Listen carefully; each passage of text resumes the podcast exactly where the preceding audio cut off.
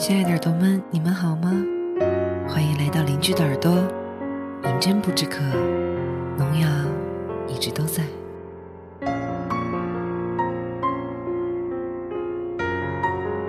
世间万物本都有归宿，所谓的结局，不过是暂时达到了一个临界点。该来的还是会来，就像该离开的，迟早要离开。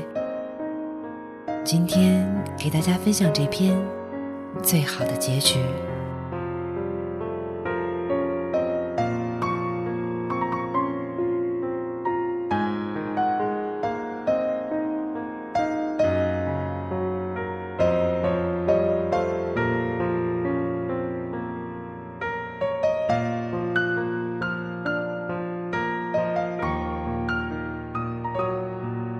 那天和老板吃饭，他说：“我们既然来到这个世界上，就没想过要活着回去。”想起小的时候，生活似乎总是以考试为临界点的，总以为走到哪里，人生就此幸福。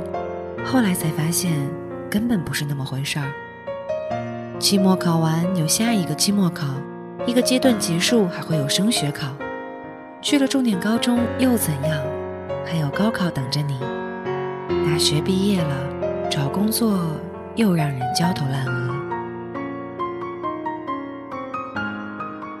实在要经历过才会知道，人生是一个过程，因为过得太辛苦了，总是期待苦难的结束，等待所谓的结局。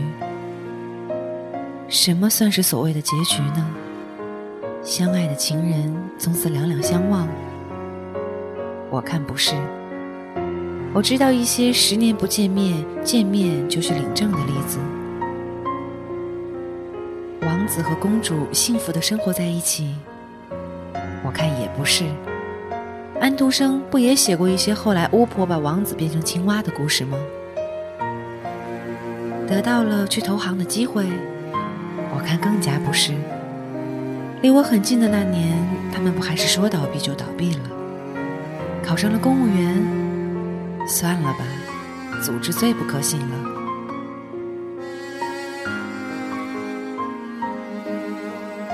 人生是一个进程，没有到死，一切都不是结局。如果没有气力去追赶，就会被落在某个时点，过上平淡的生活。这样的生活可能是你想要的，也可能不是。但这样的生活，肯定是因为你自己才来到生命里的。跟一个朋友聊这个，一边看他的博客，看到这样一篇文，正合我心。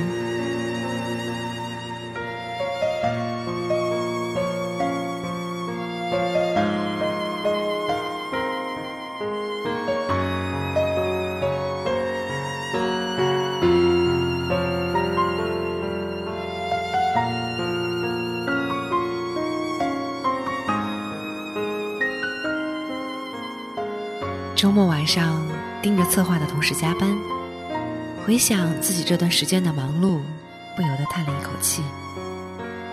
同事问我：“你说我们这么忙，这么努力赚钱，是图个什么呢？”我突然想起一句，就笑说：“为了一个好的结局。”想起刚上大一的时候，和初恋男友以及一干人等去潭柘寺玩，中途男友钱包丢在公共汽车上，于是，在潭柘寺求佛的时候，我就许了两个愿望：一是希望他的钱包能够找回来，二是希望我们之间能有个好的结局。佛祖对我总是有些偏爱的，丢在公车上的钱包居然被我们在总站找到了。但是我和他之间也因为年少无知，早已分开多年。今天说起结局这回事儿，我忽然醒悟，或许分开对我和他而言，才是最好的结局。就像英文里有句谚语，大概是说 “Be careful what you wish for”。想起一个例子。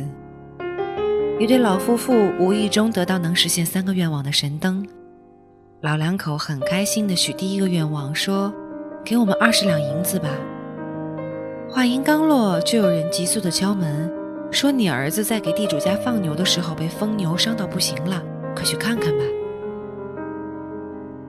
等赶到的时候，儿子早已断气。地主很大方的给了抚恤金，二十两。老两口在家里对着抹眼泪。几天后的一个晚上，两个人又对着神灯许愿：“让我们的儿子回来吧。”过了一会儿，就听外面响起沉重的脚步声。他们的儿子是回来了，不过是直接从坟墓里爬起来的。儿子正僵硬地撞着破旧的木门，老两口对着神灯许愿说：“快让儿子回去吧。”故事讲完了，我想说的其实是，在一起不一定就好，捡到神灯也不一定就是幸福的开始。天上掉下的馅饼说不定会把头烫伤，目光里灰姑娘遇到王子，没准儿正赶上王子饿得发昏。那么，什么是最好的结局呢？我不知道。还有一句话说，所有结局都是好的，不好。